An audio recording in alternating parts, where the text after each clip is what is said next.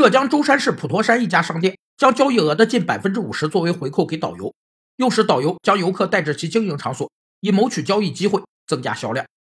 回扣是指卖方从买方支付的商品款项中按一定比例返还给买方的价款。回扣可简单分为两种，一种是账内明示的回扣，另一种是账外暗中的回扣。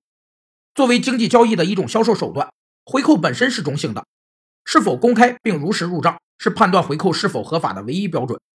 以不公开、不入账的秘密方式给予和收受回扣都是违法的行为，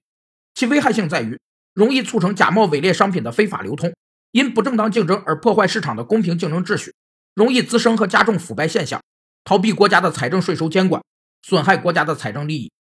六月十二日，浙江省舟山市市场监管局普陀山分局根据《反不正当竞争法》认定该商店行为属于商业贿赂，处以没收全部违法所得二十万余元、罚款十五万元的处罚。